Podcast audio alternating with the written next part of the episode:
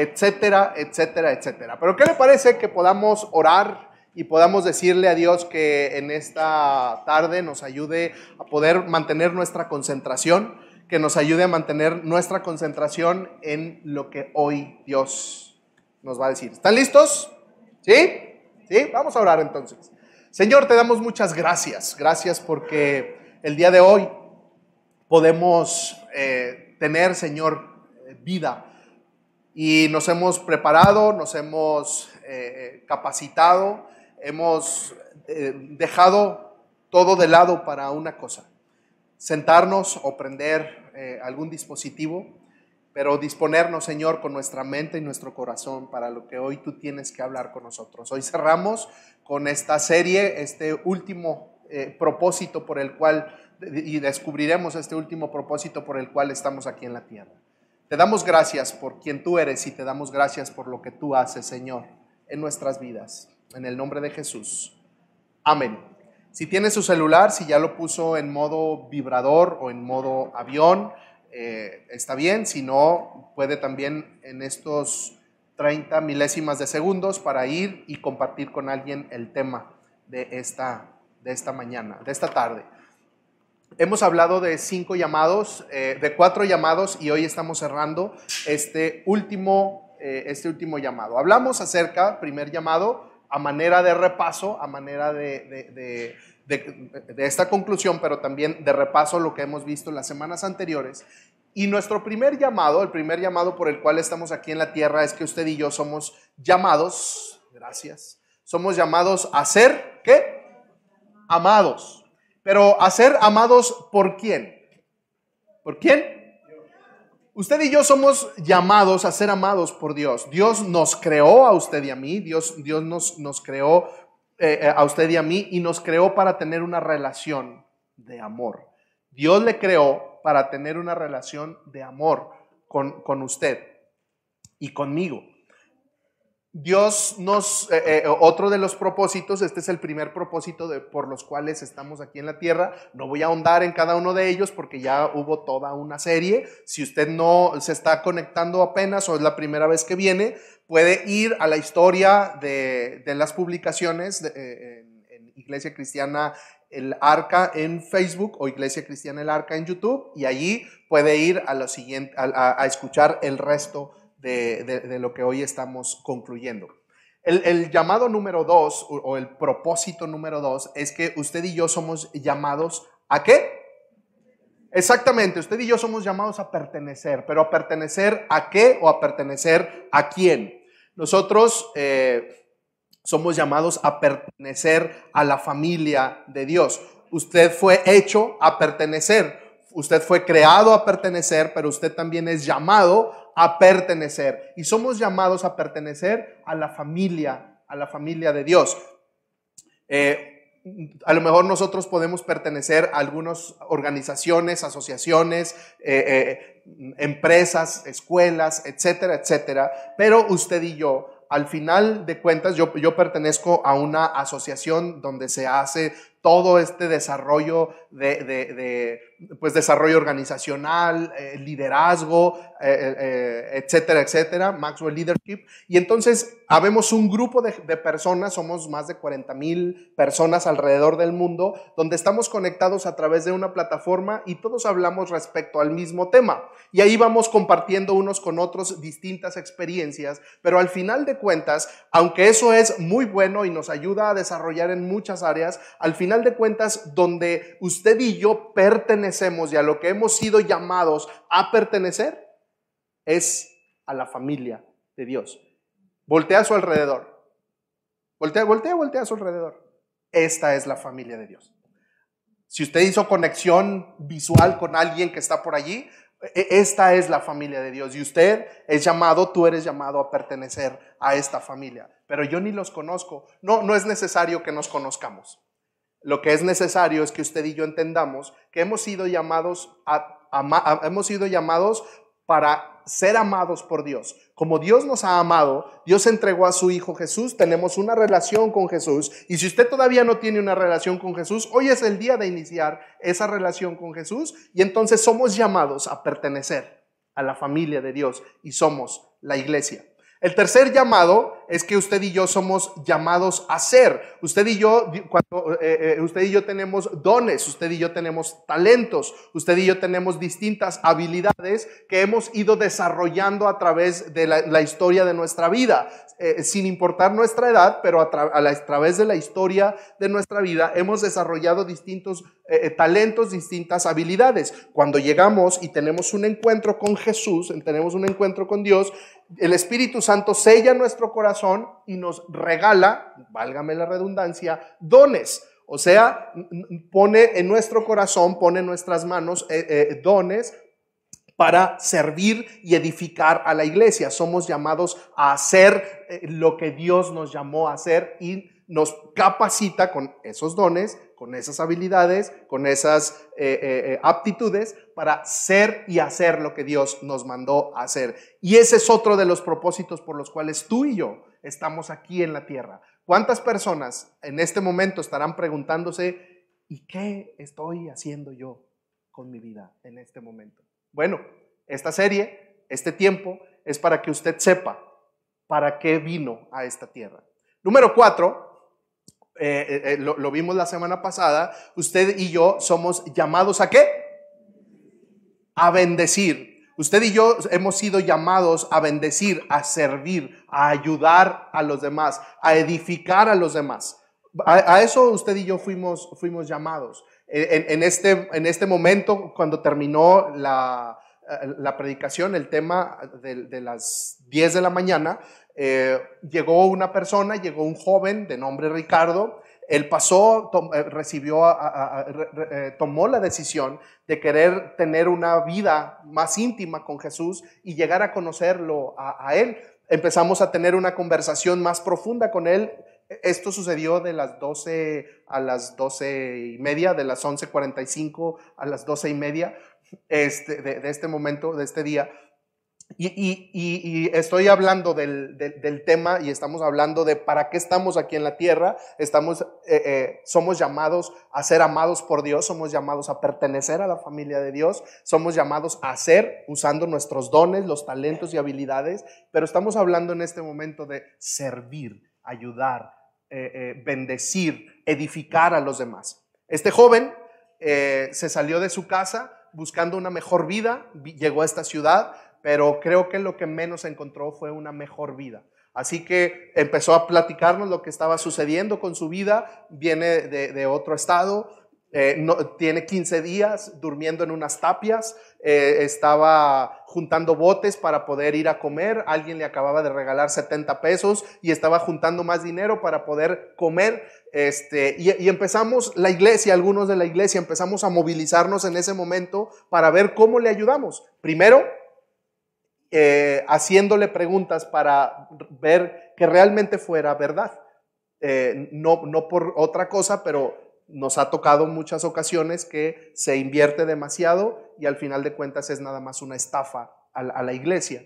Nos damos cuenta que es una realidad, hablamos con su familia en, en, eh, en altavoz, para no hacer el cuento largo. La iglesia, esta iglesia está llamada ayudar, a servir, a edificar, a cuidar, a bendecir a los demás. Hoy, un joven de 21 años está rumbo a su casa porque un grupo de personas de esta iglesia le quiso, ¿qué? Bendecir, ayudar.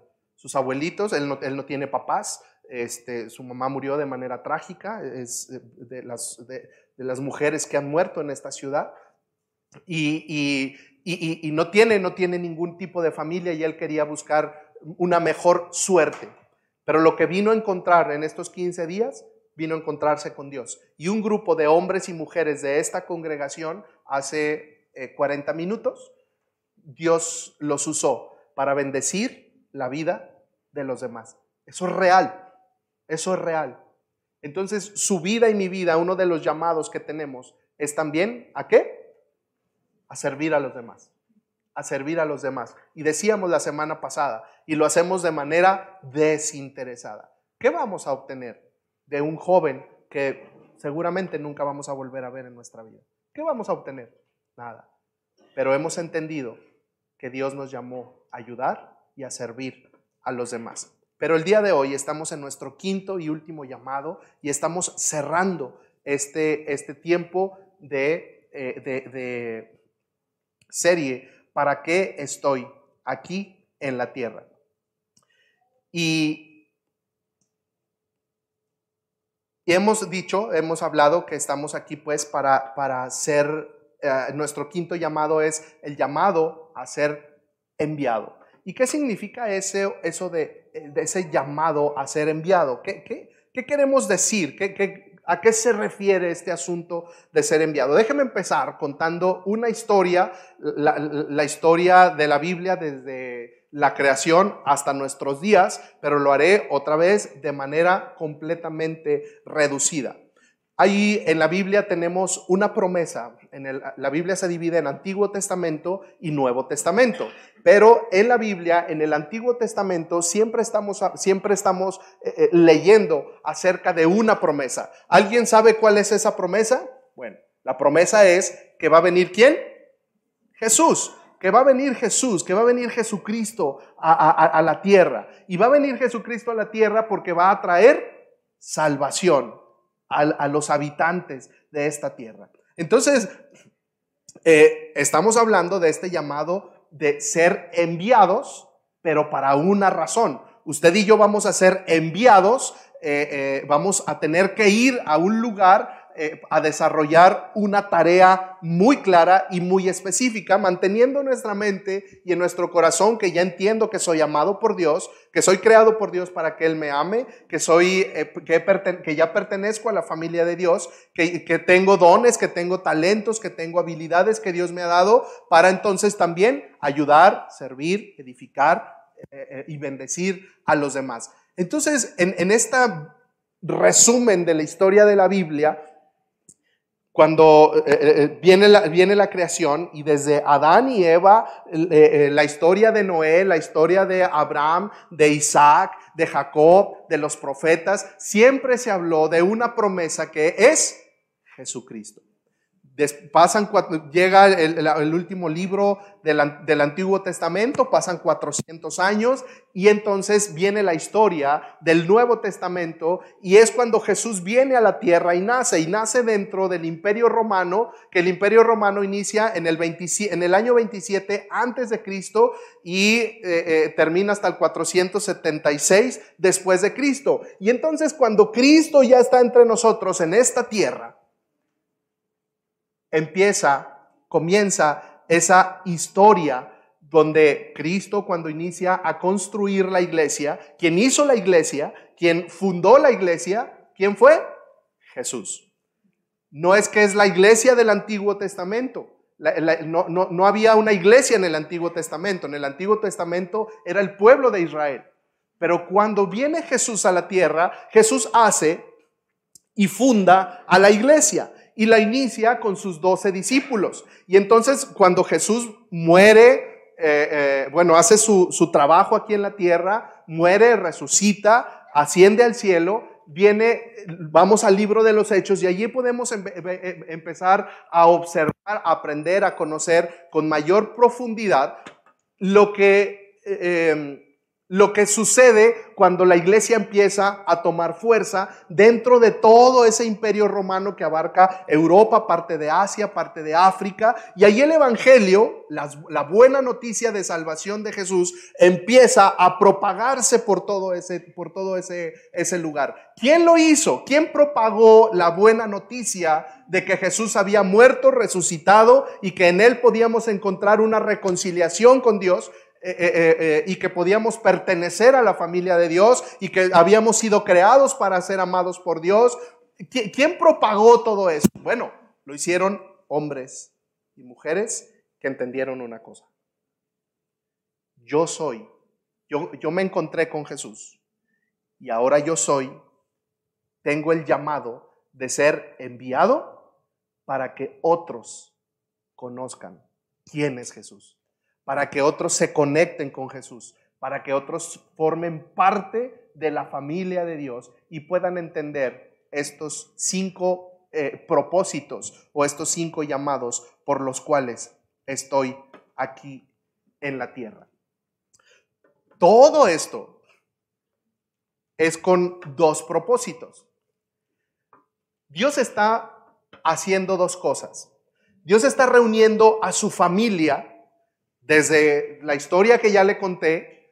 Dios está reuniendo a su familia para dos propósitos. Para el propósito de, que, de tener una relación de amor entre Dios y su familia. Yo soy parte de la familia de Dios y uno de los propósitos de Dios es que yo ame a Dios y que ame a la gente que es parte de la familia de Dios. Pero hay un segundo propósito. Dios está reuniendo a su familia para que nosotros podamos vivir con Él, para que la familia de Dios pueda vivir con Él y podamos vivir con Él. ¿Por cuánto tiempo? Por siempre, por la eternidad. Eso es lo que Dios está haciendo. Y ese eh, eh, eh, pero esa tarea la hacemos, la vamos desarrollando y la vamos haciendo cada uno de nosotros cuando vamos entendiendo es uno de uno de los cinco llamados o uno de los cinco propósitos por los cuales estamos aquí en la tierra. Efesios capítulo 1, versículo 5 dice que Dios decidió de antemano hacer qué? Adoptarnos como miembros de su familia al acercarnos a Él mismo, a Dios mismo, por medio de quién? De la promesa de Jesucristo. Esto es precisamente lo que Él quiere hacer y le dio gran, y, le dio gran gusto poder hacer todo esto. Todos somos creados por Dios, todos somos amados por Dios, pero hay una cosa que, que, que, está sucediendo en este tiempo. No todos quieren pertenecer a la familia de Dios, o no todos saben que pueden pertenecer a la familia de Dios. El pertenecer o el ser parte de la familia de Dios es aceptar y querer estar, eh, es querer aceptar esa membresía de ser parte de la familia de Dios. No es una cosa automática. Todos somos hijos de Dios y todos somos creación de Dios, por eso todos somos hijos de Dios. No, la Biblia dice algo distinto. La Biblia dice que los que son y los que somos llamados hijos de Dios somos aquellos que hemos querido entablar una relación íntima con Jesucristo. Y ellos son, nosotros somos, los que somos llamados hijos de Dios. No se trata de un asunto de elitismo, no se trata de un asunto de tú sí, tú no, tú sí, de VIP. Se trata de un asunto de que usted, si no, si no es parte de la familia de Dios, que usted se decida querer ser parte de la familia de Dios. Porque cuando Jesús vino a morir y resucitó, eh, eh, eh, vino a morir por nuestros pecados, al resucitar, toda aquella persona que quiera tener una relación con Jesús o con Dios a través de Jesús, puede hacerlo. Sin restricciones. A nadie se le obliga a que, a que lo haga. Pero sí se requiere de una, una voluntad de que, para poder hacerlo y poder desarrollarlo. Dice ahora Romanos capítulo 10, versículos 13 al 15, pero antes de leerlo, déjeme, déjeme hacer este comentario.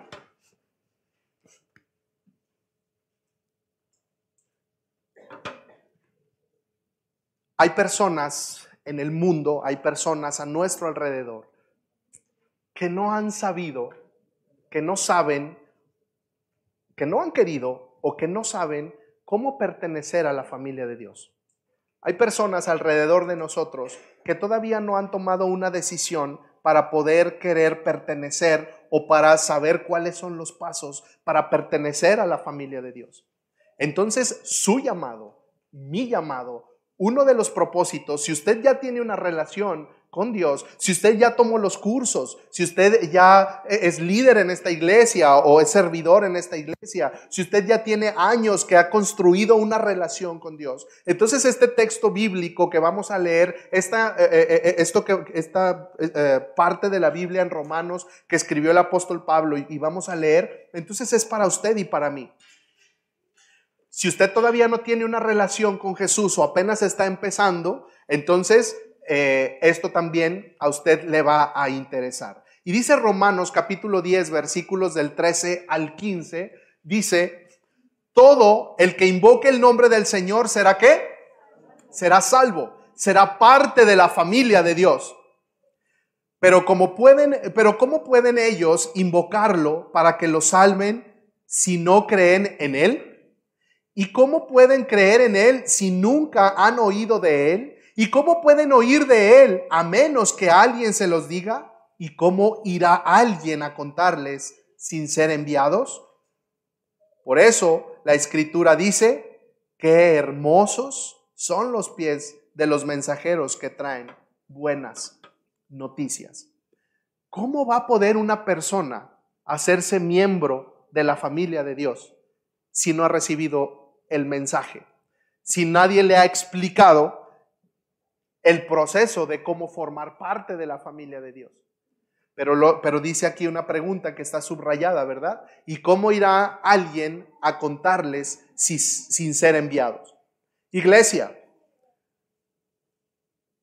si usted ya tiene hoy una relación con Jesús, si usted ya, está convencido de tener esa relación con Dios y está en esa construcción eh, de esa relación, entonces usted, tú, tienes el llamado de ser enviado para que otros escuchen la buena noticia, para que otros encuentren la salvación, para que otros empiecen a tener una relación íntima con Jesús a través de la Biblia, a través de la oración, perteneciendo a una iglesia, porque en la iglesia es donde van a crecer, porque en la iglesia es donde vamos a desarrollar, porque, eh, porque perteneciendo a la familia de Jesús en, una, en un lugar como este, es donde vamos a ser edificados y vamos a poder ir alimentando nuestro conocimiento en Dios, pero también vamos a ser edificados mientras ayudamos a otros a edificar su vida y a encontrarse con mayor intimidad a través de la palabra de Dios, a través de un tema como este, a través de un curso, a través de una clase de, niños, a través de una reunión de jóvenes ahí es donde la gente vamos a crecer y vamos a seguir escuchando el mensaje de Jesús para fortalecer nuestra relación con Dios. Pero si usted tiene esa relación ya decidida con Dios, usted es usted tiene el llamado para ser enviado a que otros oigan el mensaje, el mensaje de Jesús. Entonces, su llamado es traer a otros a la familia de Dios. Ese es el llamado que usted y yo tenemos. Ese es, es, el, el, quinto propósito. Ese es el quinto llamado. Ese es, eso es algo que usted y yo necesitamos, en lo que usted y yo necesitamos seguir trabajando en nuestras vidas. Dice segunda de Corintios capítulo 5 versículo 18, Dios que nos ha puesto en paz con Él por medio de Cristo y nos ha confiado la tarea de llevar esa paz. ¿A quiénes? A los demás. Usted es, usted es llamado a ser enviado, pero ¿qué mensaje va a, dar? Oh, ya llegué. ¿Y qué trajiste? Pues no sé, pues a mí nomás me mandaron. Este, no sé si a ustedes les pasaron, a mí, me, a mí casi nunca me pasa, pero cuando voy a comprar algo, llego a la tienda ¿Y por qué venía? Sé que eran cinco cosas. Estas tres sí, pero estas dos, no, no sé, tengo que llamar. Amor, ¿qué me encargaste? Eso me pasa muy seguido. Yo no puedo ir a la tienda si no, si no voy enfocado en qué es lo que voy a ir a comprar. Porque siempre estoy pensando en algo. Siempre mi mente está ocupada en algo, siempre estoy pensando, soñando, planeando, eh, este, siempre estoy pensando en algo. Llego a la tienda y se me olvida. O lo, ahí vengo, ¿qué te traigo? Mándamelo por WhatsApp. No me digas, no pierdas tiempo, mándamelo por WhatsApp. Este, creo que algunos se sienten eh, identificados con esta historia y podríamos hacer un club de los olvidadizos en el mercado. Este, pero, pero, imagínese, yo soy enviado y llego, ¿y qué voy a decir? No tiene sentido, ya llegué, pero se cumplió el 50% de la misión, que al final de cuentas, pues la misión solo fue una pérdida de tiempo, porque me tuve que regresar a volver a preguntar, ¿qué, iba a llevar o qué iba a hacer? ¿A qué vine? O, vamos, ¿no? Al lugar donde tenemos una herramienta o, o a la alacena. ¿Qué iba a agarrar en el trabajo? ¿A qué vine? No se cumple. Pero Dios es claro en el mensaje y en el llamado. Dios es claro en el mensaje y en el llamado. que nos ha dado a usted y a mí. Dios que nos ha puesto en paz con Él por medio de Cristo. Tú y yo ya tenemos, usted y yo ya tenemos una relación con Cristo. Si usted todavía no la tiene, hoy es el día. Y nos ha confiado la tarea de llevar esa paz a los demás. Ya llegué, pero aquí vengo listo. Te traigo un mensaje de paz. Te traigo un mensaje de reconciliación. Te tengo un mensaje que te va a transformar tu vida. Eso es lo que, eh, para eso usted y yo somos llamados. Para eso usted y yo somos, eh, eh, hemos sido creados. El Evangelio de Juan, capítulo 20, versículo 21, dice, la paz sea con ustedes, repitió Jesús. Como el Padre me envió a mí, así que yo los envío a ustedes. Dios ya me creó y ya me ama. Yo no sé si aquí hay alguien que no se siente amado por Dios, pero es la experiencia más extraordinaria que cualquier hombre, que cualquier mujer, que cualquier joven sobre la faz de la tierra pueda experimentar. Sentirse amado, sentirse aceptado por Dios. En la juventud o en la adolescencia más. Eh, la verdad yo creo que es en cualquier edad. Vernos al espejo y no aceptarnos es muy feo. Verte al espejo, estoy muy raro. ¿Por qué nací así? ¿Y esa nariz qué? ¿Y esas orejas tan grandes qué? ¿Por qué soy así? Esos conflictos de aceptación. Cuando nos sentimos amados, cuando nos sentimos aceptados por Dios, es la experiencia de vida más maravillosa que tú y yo podemos experimentar y en la cual usted y yo podemos permanecer todos los días de nuestra vida. Experimento esa paz de, Dios porque tengo una relación con Dios. Pero al tener esa paz con Dios, al experimentar esa paz con Dios, ahora mi trabajo, iba a decir mi chamba, pero aquí no se usa esa palabra, ¿verdad? Pero ahora mi trabajo, mi chamba es ir con otros para decirles, tú también puedes tener la paz de Jesús, tú también puedes tener la paz de Dios muy por encima de las cosas que podamos estar experimentando, por difíciles que sean, por oscura que parezca la noche, ¿verdad? Podemos experimentar esa paz. Pero tú y yo, usted y yo, somos llamados a llevar, a llevar esa paz. Y, esa paz, bueno, déjenme leer este texto bíblico, Juan capítulo 15, versículo 10, versículo 6, no me escogieron ustedes a mí, sino que yo los escogí a ustedes y los comisioné para que vayan y den fruto. ¿Y un fruto que qué? Que perdure. Lo única, la el único fruto que va a perdurar en nuestras vidas es el fruto que, que podamos compartir y que venga de parte de Dios. Lo que hagamos en esta tierra, a lo que nos dediquemos en esta tierra, va a desaparecer a lo que nos dediquemos, si nos ganamos trofeos, si nos o sea, gáneselos. A, mí me encanta ver películas o ir a, eventos donde, eh, de, premiaciones por, por, academia o por, por deportes o por cuestiones. Me parece bastante inspiracional. Me, gusta mucho ver, por ejemplo, las historias detrás de las Olimpiadas, las historias detrás de, de los mundiales, todo lo que hacen las personas por alcanzar un trofeo, por alcanzar una medalla, todo el sacrificio, todo lo que se hace es, es, es muy complicado este, eh, eh, tener tantos entrenamientos, tantos sacrificios para lograr una meta. Hay que hacerlo, eso es muy inspiracional y eso nos ayuda a transformarnos en nuestro carácter. Pero cuando nuestra vida es transformada y le ponemos nuestro tiempo, nuestro recurso, nuestra disciplina a las cosas eternas, esas son las cosas que van a perdurar. Yo les platiqué la semana pasada de, de, las cinco generaciones después de mis bisabuelos. recuerdan la historia, los que pudieron escuchar esta historia. no, no la voy a contar eh, eh, ahora, puede ir al tema de la semana pasada y ahí encontrará la historia.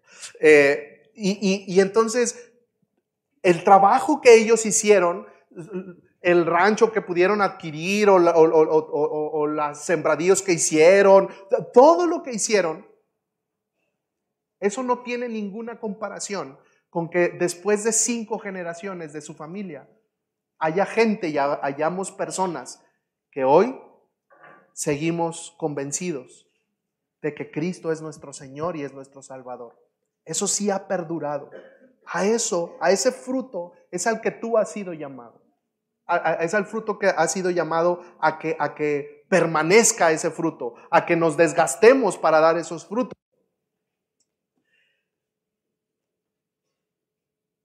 Pero eh, eh, estamos hablando y hemos dicho que eh, Dios nos, nos puso, puso paz en nosotros para que nosotros podamos llevar qué? Paz a los demás. Pero hay un plan, necesitamos tener en nuestra mente este plan en tres etapas para llevar esa paz a los demás. Mi primer plano o mi primera etapa es que yo lleve esa paz de manera que personal. Mi relación con Jesús, mi intimidad con Dios. Es muy sencillo mantener esa, e, e, e, esa paz interior, esa paz personal. Porque yo voy a trabajar mientras tengo orando, leyendo la Biblia, no faltando a la iglesia, involucrándome con la familia, con la familia de Dios, yo allí me voy a poder involucrar para mantener una relación de paz con Dios, pero también una relación de paz eh, personal. Pero luego viene esa paz local. ¿Qué significa mantener y proveer esa paz local? Bueno, yo necesito a medida que yo, yo, eh, eh, yo tengo ese llamado a llevar ese mensaje de paz, yo mantengo una paz con los demás, con, en mi casa, en mi comunidad, en mi escuela, en mi trabajo, en la iglesia. Nosotros proveemos paz. Yo soy un misionero de paz. Usted es un una misionera, es un misionero para llevar paz a la gente a la cual le rodea. Donde usted esté, Siempre debe de haber paz. Donde usted esté, siempre debe de proveer paz en medio del caos. Creo que es algo que usted y yo necesitamos tener muy claro en, nuestra mente y en nuestro corazón. En mi trabajo no puede haber caos. Me dedique a lo que yo me dedique, porque usted tiene una relación con Dios, porque usted está buscando, porque tú estás buscando tener una relación con Dios, íntima, mantener esa paz con Dios. Cuando yo mantengo esa paz con Dios, pues entonces voy a tener la capacidad de proveer paz en medio de mi matrimonio. Yo voy a contribuir para poner paz en medio de mi matrimonio. Yo voy a, contribuir para proveer paz en medio de mi familia. Yo voy a contribuir en poner paz en medio de mi colonia, de mis vecinos. No voy a hacer fiestas hasta altas horas de la noche a las 11 lo más tarde, ya. No haga caos. Eso fue como una amargura de mi corazón. Este, yo voy a proveer paz. ¿Cómo quiere ser recordado? ¿Como alguien que dio guerra o como alguien que proveyó paz? Yo quiero ser recordado, yo quiero trabajar en ser alguien que provee paz aquí de manera local, pero también Usted y yo somos llamados a proveer paz de manera global. Y en un momento vamos a ir a ver eh, eh, un poquito cómo podemos ir a dar paz eh, global. Solo una idea. No seamos de los que entran a redes sociales hablando de global como globalización y utilizando los diferentes medios de comunicación a través de las redes sociales para meternos y pelearnos con las personas con las que no estamos de acuerdo y no pensamos igual y, solamente les eh, entramos para escribirle todas nuestras inconformidades.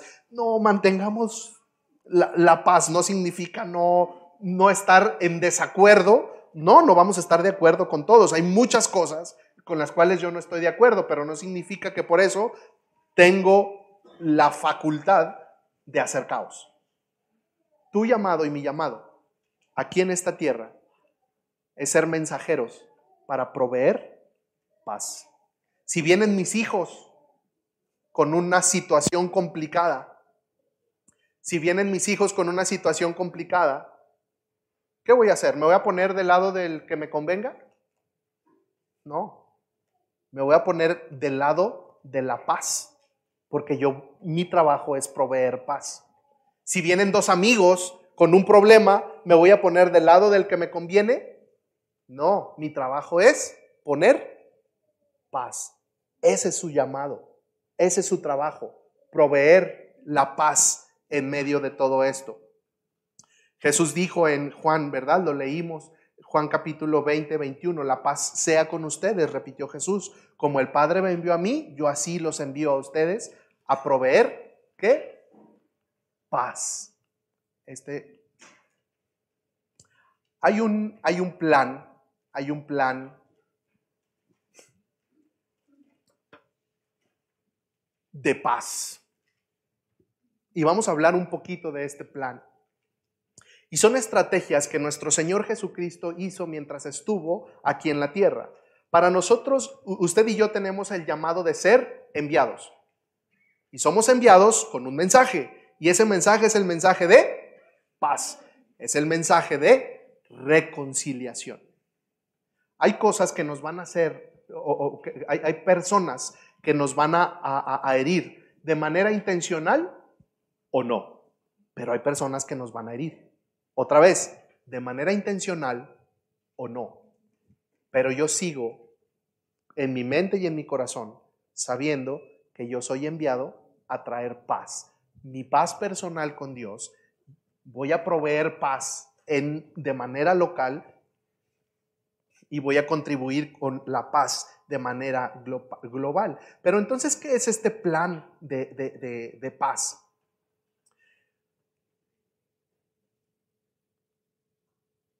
El plan de paz es gente común y corriente, gente común, con el poder de Dios, haciendo juntos una diferencia, donde quiera que se encuentre. Otra vez, el plan de paz es gente común y corriente, el plan de paz es gente común y corriente, con el poder de Dios, haciendo juntos una diferencia, donde quiera que se encuentre.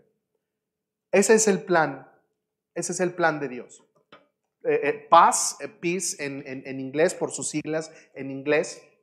Este es el, el modelo de Jesús que vamos a ver de manera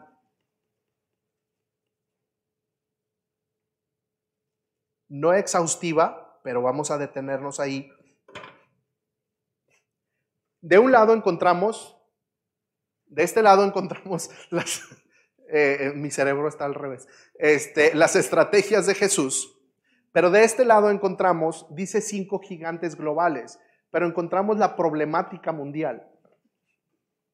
Lo que Jesús hizo cuando estuvo aquí en la tierra hace más de dos mil años es la misma estrategia que usted y yo podemos utilizar hoy después de, de estos años que han pasado. Es la misma estrategia que podemos utilizar para proveer paz a la gente que está a nuestro alrededor. Porque usted y yo, porque tú y yo, somos llamados a hacer esto. Conocemos muchas historias en la Biblia, perdón, pues sí en la Biblia, pero a través de la historia conocemos a, muchas historias que han contribuido con la paz de hecho, el premio Nobel de la Paz, ¿verdad? ¿A cuánta gente se le ha entregado el premio Nobel de la Paz? ¿Cuánta gente ha traído paz a ciertos grupos, a ciertas eh, personas o a ciertos eh, países o a ciertos grupos han, traído paz? Por ejemplo, la Madre Teresa de Calcuta, una mujer que trajo paz, lo decíamos la semana pasada, a la casta más, a una, a la casta más baja en Calcuta, en, en, en India gente que es considerada el polvo de los pies, o sea, la casta más baja. No tienen derecho a qué? Nada. Y fue una mujer que pudo llevar paz. Y así podemos eh, eh, mencionar. Sin embargo, usted y yo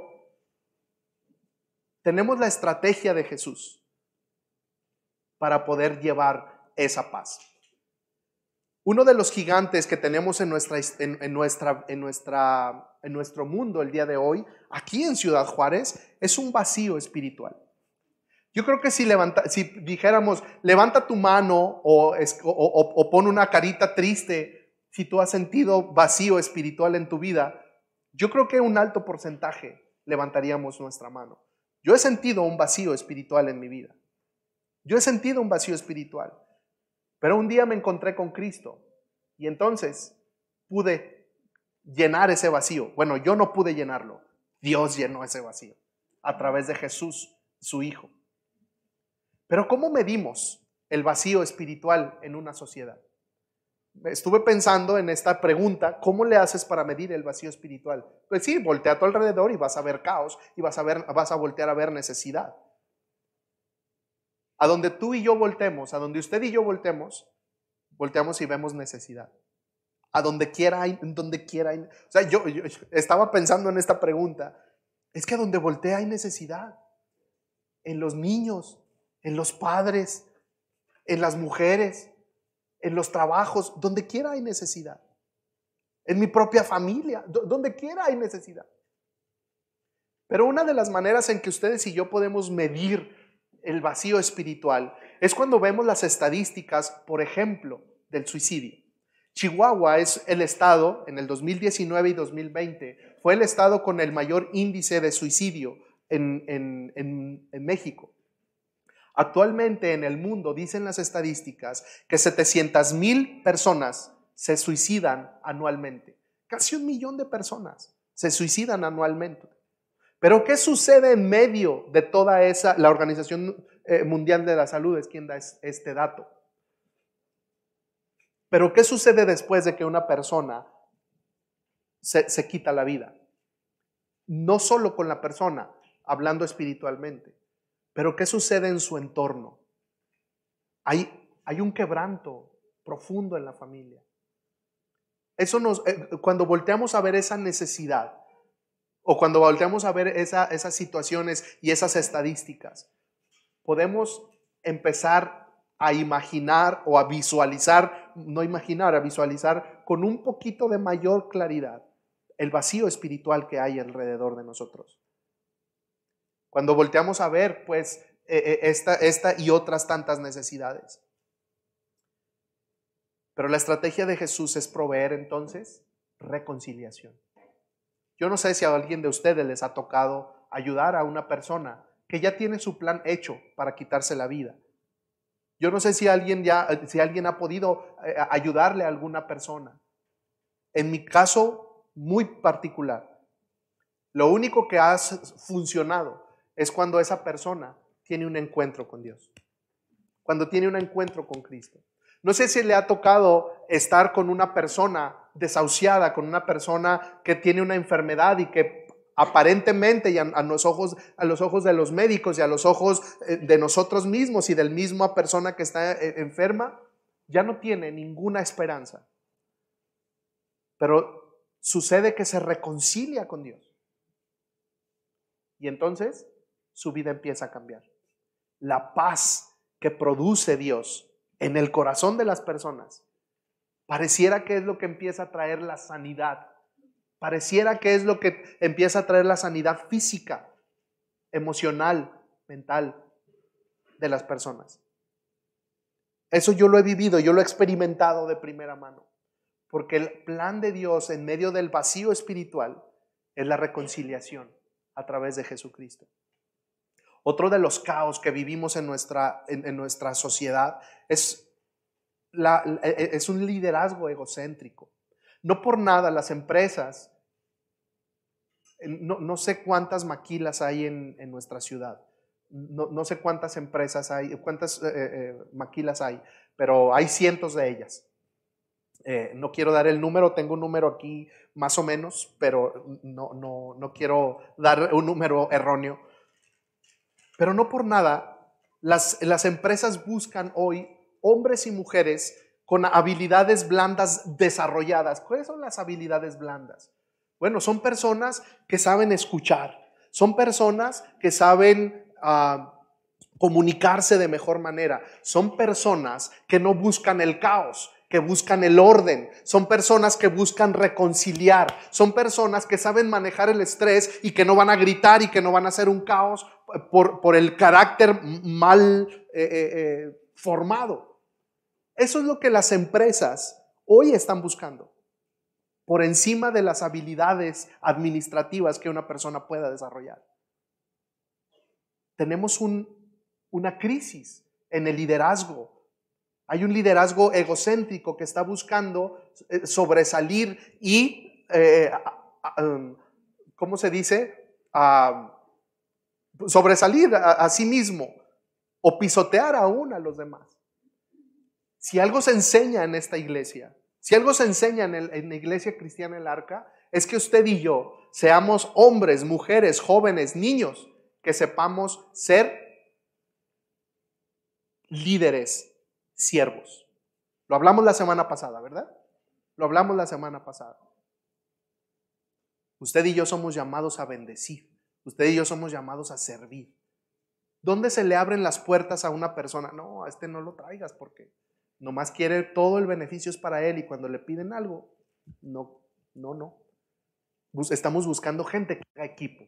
Estamos buscando gente que sirva. Hoy, el liderazgo, hoy más que nunca el liderazgo de servicio debe de ser puesto de moda. Y eso se enseña en esta iglesia.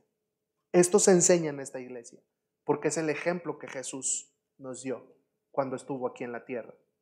Otro de los caos es la pobreza extrema. Y ahí usted y yo también podemos ir y llevar paz. Hoy, 800 millones de personas no saben qué van a comer en el mundo 800 millones de personas en el mundo no saben qué van a comer. Usted y yo por lo menos sabemos que saliendo, aunque sea un huevito con frijoles o con algo, o una sopa, vamos a comer o vamos a ir a un restaurante o vamos a comprar comida rápida o alguien nos va a invitar a comer, este, pueden hacer fila para invitarnos, este, algo vamos a comer. Pero hoy 800, 800 eh, millones de personas, el 10% de la población mundial, vive en pobreza extrema. ¿Qué podemos hacer de manera local para contribuir llevándoles paz? Podemos asistir a los pobres. Ejemplo nos dio Jesús. Jesús mientras estuvo aquí en la tierra, mientras caminaba, no solamente salvaba, también proveía de las, eh, eh, de, de las necesidades físicas. Proveía sanidad o también les daba alimento. Eso lo hizo Jesús. Ese es un ejemplo que Jesús nos ha dado a usted y a mí. Ese es un plan. Ese es, parte del plan de llevar la paz. Ese es, parte de, que nosotros podamos llevar a la, gente y sacarlos del caos en el cual se encuentran. Otro de los caos que estamos viviendo en nuestro mundo dice aquí enfermedades pandémicas. Y no solo enfermedades pandémicas, pero también enfermedades personales que se, que se suscitan alrededor de nosotros. Y usted y yo somos llamados a poder ir y cuidar a los enfermos. Y no solo curar a los enfermos de manera física, pero llevar, ir y proveer paz. Ir y proveer paz a hombres y mujeres que hoy están reclinados en una cama, acostados en una cama, debatiéndose entre la vida y la muerte o pensando que es el último tiempo que van a vivir. Y si fuera el último tiempo que van a vivir, que usted y yo seamos instrumentos de Dios para que ese último tiempo lo vivan en paz con Dios, en paz consigo mismos y en paz con su familia. Esa es una tarea que usted y yo necesitamos hacer y necesitamos llevar a la gente que está a nuestro alrededor. Nunca se nieguen en ir a orar por un enfermo. Nunca se nieguen en ir a visitar a un enfermo, porque ustedes no saben lo que Dios tenga preparado para esa persona. En mí ni en usted está que sane, pero en usted y en mí sí está que haya paz a través del mensaje que les vamos a llevar. Esa sí es tarea de nosotros. Y ese es un mensaje de paz. Y para eso usted y yo hemos sido enviados y llamados. Quisiera dar más ejemplos en esta parte, pero no pedí permiso.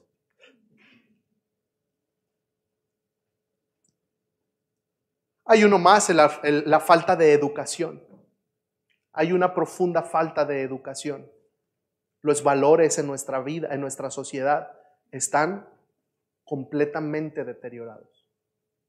Nada más hace falta, discúlpenme la expresión, asomar poquito la nariz. Bueno, se dicen las narices, ¿verdad? Es la expresión, pero como no tengo una. Este, hace falta nomás asomar poquito la nariz a las comunidades educativas para ver la profunda necesidad de educación que hay. Y no hablo de español, matemáticas sociales y química, ese es otro tema, pero de valores, valores humanos, valores universales, valores que fueron tomados de la Biblia y que se habían establecido como valores universales, como el servicio, como el respeto, como el amor, como el amor al prójimo, como la integridad como la honestidad. No hay. Están completamente deteriorados. En México, después de la pandemia, más de 5 millones de niños, jóvenes y adolescentes dejaron de ir a la escuela. Si usted va a la escuela, si tú eres alguien que tiene escuela, eres uno de los privilegiados. 303, eh, eh, hay 303 millones de niños y jóvenes entre 5 y 17 años, de, todos, eh, de, esos 303 millones en el mundo,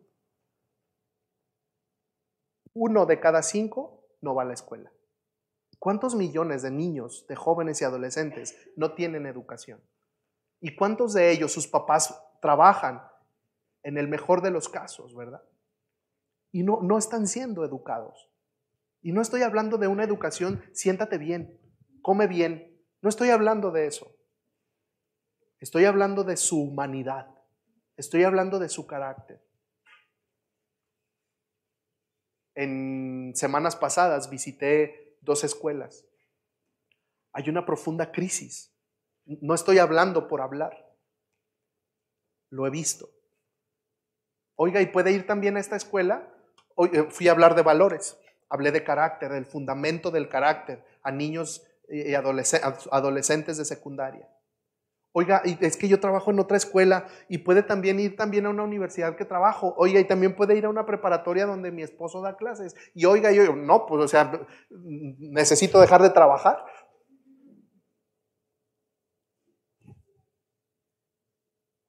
Pero usted es llamado a llevar educación también a esas personas, a esos niños, a esos jóvenes educando a la próxima generación. En Iglesia Cristiana El Arca nos estamos esforzando para poder educar a la siguiente generación. Nosotros estamos buscando por todos los frentes mostrarle a los niños que tengan una relación con Jesús. Nosotros estamos buscando en esta iglesia por todos los frentes a la generación de jóvenes y adolescentes que primero establezcan en su vida una relación con Jesús. Porque si ellos lo logran, su vida va a ser muy diferente. Pero le tengo una noticia de último momento. Usted es quien lo va a hacer en los niños y en los jóvenes. Como papá, como mamá, como abuelito, como abuelita, como tío o como adulto. Somos quienes tenemos que ir con ellos y llevarles este mensaje de paz. Pero hagamos cuatro cosas hagamos cuatro cosas y con estas cuatro cosas vamos cerrando el día de hoy. La primera, para poder ejecutar este plan de paz. Lo primero que usted y yo podemos y debemos hacer es orar para que las personas le digan a Dios, sí. Eso es algo que usted y yo necesitamos hacer. Orar para que las personas le digan sí a Dios. Y en este momento yo quiero pedirle que haga algo. ¿Por qué no escribe el nombre de una, dos, tres, cuatro, cinco personas por las cuales usted quiere orar y va a orar para que le digan sí a Dios? Alguien oró por mí. Alguien oró por mí para que yo estuviera aquí en este lugar. Alguien oró por mí para que yo un día le dijera sí a Dios. Yo no tenía ganas.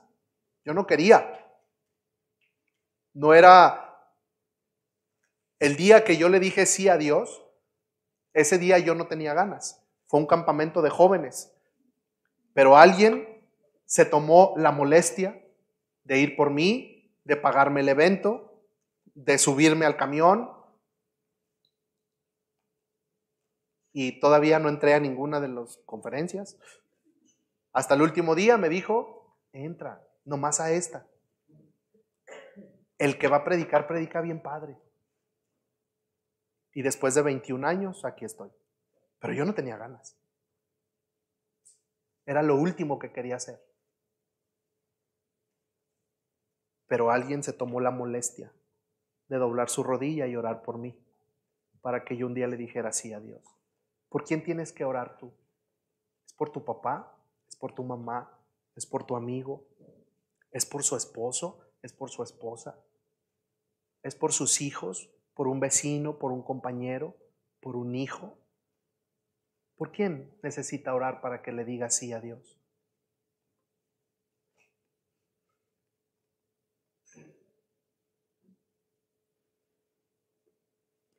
Jesús dijo en Mateo 9, 37 al 38, la cosecha es grande, pero los obreros son pocos.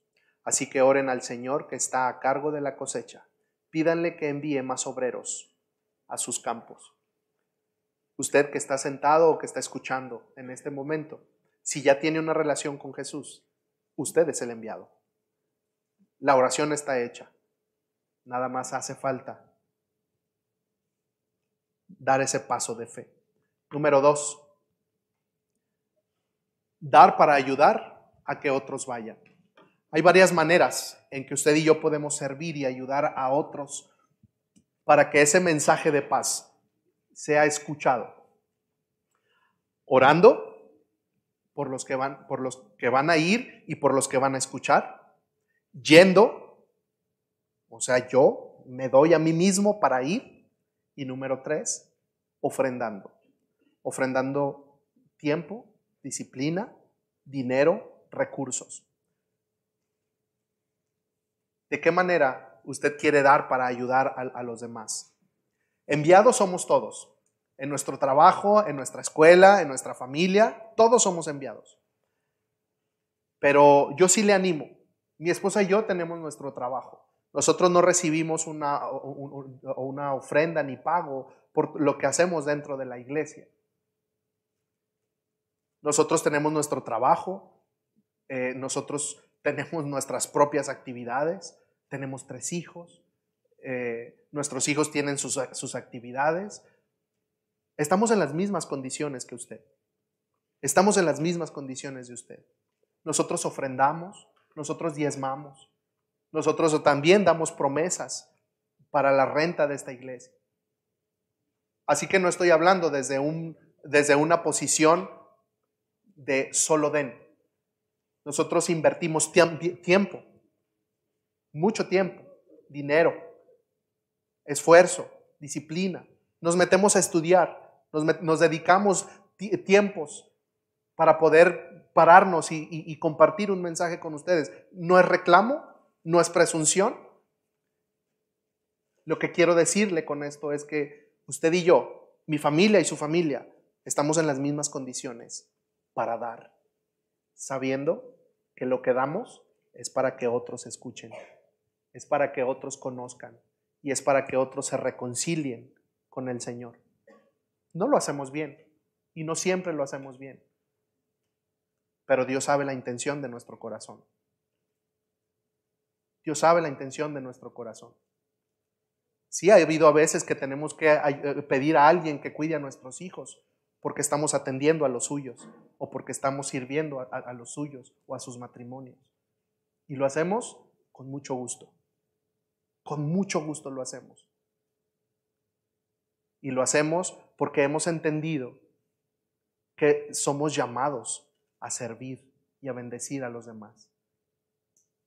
Hemos, yo le, yo no, lo dije en la, hace rato, pero yo, yo le exhorto a que antes de levantar una opinión de alguien que está sirviendo al Señor, y no lo digo por mí, ahora lo digo por su pastor, por los pastores fundadores de esta iglesia.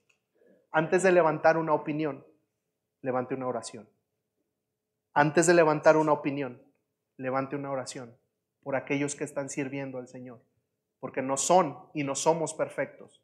Se van y nos vamos a equivocar igual que usted. Estamos en las mismas condiciones. Nada más que unos se paran acá a predicar y otros predican en sus trabajos, en sus casas. Sea alguien generoso en dar, sí, dinero, sí estoy hablando de dinero también. Sea alguien generoso en dar, porque eso le benefició a usted y a mí y hoy está beneficiando a nuestras familias, porque hoy tenemos una relación íntima con Dios, porque alguien pagó por este edificio y yo no había dado ni un solo centavo. Por eso hoy nosotros damos para que otros vengan y se conviertan a Cristo y tengan una vida mejor y, sean parte de la familia de Dios. No estaba en mis notas, ni tenía nada en estas notas. Juan capítulo 1, versículo del 1 al 8. Somos nosotros, es usted, somos nosotros los creyentes, los que debemos apoyarlos y así ser colaboradores cuando enseñan la verdad. Seamos dadores alegres. No se reserve con sus dones, sus talentos, sus recursos. No le niegue el abrazo a un niño, no le niegue el, saludo, no le niegue la sonrisa a una niña, a un niño, que a lo mejor es lo único bueno que le va a pasar en el día. No se lo niegue. Número tres, y estamos cerrando. De un paso de fe. ¿Qué significa dar un paso de fe? Conviértase en un voluntario todos los días. ¿Qué significa dar un paso de fe? Levantar la mano y decir, Dios, soy tu voluntario 24/7 para llevar paz en medio de mi, de mi, comunidad. Y si tú quieres que lleve paz a otros lugares, házmelo saber y ayúdame a entenderlo para cómo hacerlo. Pero va a estar aquí y en esta iglesia es donde se le está capacitando a través de los cursos para ser ese agente de paz en medio de su comunidad. Porque usted entonces es un voluntario, y yo también, somos voluntarios 24/7 para llevar y proveer paz, porque somos llamados a ser enviados. Isaías capítulo 6, versículo 8 dice, entonces oí la voz del Señor, está escribiendo el profeta, que decía, ¿a quién enviaré? ¿Quién irá por nosotros? Y respondí, aquí estoy, envíame, envíame a mí. Y número cuatro y último, ir a donde pueda ahora mismo. ¿Y a dónde puede ir ahora mismo? A tu secundaria puedes ir ahora mismo. A tu preparatoria, a tu universidad, a tu hospital, a tu negocio, a tu trabajo, a tu maquila, a tu familia, a tu colonia, a la reunión familiar que vas a tener ahora en la tarde o mañana. ¿A dónde vas a ir? ¿A dónde podemos ir ahora mismo? A la reunión familiar que vamos a tener el 24, el 25 y el primero, el, el 31 o el primero. Esos son los lugares a los que tenemos que ir. Ya estamos disponibles, ya estamos dispuestos. Dios ya nos ha llamado, ya estamos listos para ir. Ya tiene mucho, haga un, bosquejo de los cinco llamados y eso, eso comparta. Usted ya está listo para ir. Pero necesitamos dar ese paso de fe. Yo necesito dar ese paso de fe. Usted necesita dar ese paso de fe. ¿A dónde va a ir? ¿Por qué no nos ponemos sobre nuestros pies? Hemos hablado del llamado a ser enviados la pregunta directa, la pregunta clara y la única pregunta que queda en usted para responder es esa. ¿Iré? ¿Voy a ir? Usted escribió allí algunos nombres por quienes empezará o seguirá orando para que le digan sí a Dios, ¿verdad? Para que le digan sí a Dios. Señor, en esta hora estamos delante de ti, Señor. Y yo creo que es la misma pregunta hoy. Tú sigues preguntando lo mismo. ¿A quién enviaré? ¿Cómo oirán si nadie les predica? ¿Cómo, cómo sabrán si no hay quien vaya. Pero hoy la pregunta sigue vigente. Iremos, Señor. ¿Quién irá? Y aquí estamos un grupo de hijos tuyos, Señor, que estamos listos para ir. Aquí hay un grupo de hijos tuyos, Señor, que podremos levantar la mano diciendo, yo iré. Envíame a mí. Yo quiero ser ese agente de paz, buscando mi paz contigo todos los días, siendo ese voluntario para proveer paz en medio del lugar en el cual yo esté, en mi matrimonio, en mi familia, en mi casa, en mi escuela, en mi trabajo, en un centro comercial, en una ruta, en un transporte. Yo quiero ser ese voluntario, Señor, para ir. Yo quiero ser ese voluntario para estar. El día de hoy, Señor, oramos por aquellas personas que todavía no, no te conocen. El día de hoy oramos por aquellas personas que todavía, Señor, no se han encontrado contigo. Y yo no sé si en esta mañana, en esta tarde, haya entre nosotros o alguien que está escuchando este tema, que todavía no tiene una relación, todavía no ha encontrado su paz contigo, Señor.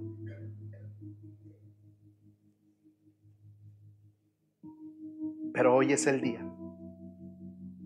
Hoy es el día para iniciar una relación contigo, Señor. Hoy es el día para iniciar una relación de amistad, de amor, pero de someternos voluntariamente a tu autoridad contigo, Señor. Y allí mientras usted sigue orando con Dios y mientras usted sigue hablando con Dios, yo quiero preguntar si entre nosotros hay alguien que en esta tarde quiere comenzar a tener una relación íntima, cercana con Dios. Queremos ayudarle y queremos enseñarle cómo poder tener una vida en paz con Dios. Y, y ser ese amado de Dios. Y pertenecer a la familia de Dios. Y ayudar y a servir y bendecir a otros, siendo enviado para primero mantener su paz y encontrar el propósito por el cual usted está en esta tierra. Y encontrar el plan perfecto que Dios tiene para usted y para mí. Pero necesita tener un encuentro con Cristo y si el día de hoy usted ha decidido tener esa relación con Dios, yo quiero pedirle que pueda levantar su mano ahí donde está porque queremos orar. ¿Hay alguien en esta tarde que quisiera iniciar una relación de intimidad con el Señor? Dios la bendiga. ¿Hay alguien más? ¿Hay alguien más que quisiera recibir y empezar esa relación con Cristo? Si es así, hágamelo saber levantando su mano. Dios la bendiga. ¿Habrá alguien más? Yo quiero pedirle, Dios te bendiga. Yo les quiero pedir que nos acompañen acá. Queremos orar con ustedes más cerquita. Ven. Pati, véngase. Alguien les va a acompañar. Hágase más para acá, Pati. Hágase más para acá. Alguien les va a acompañar.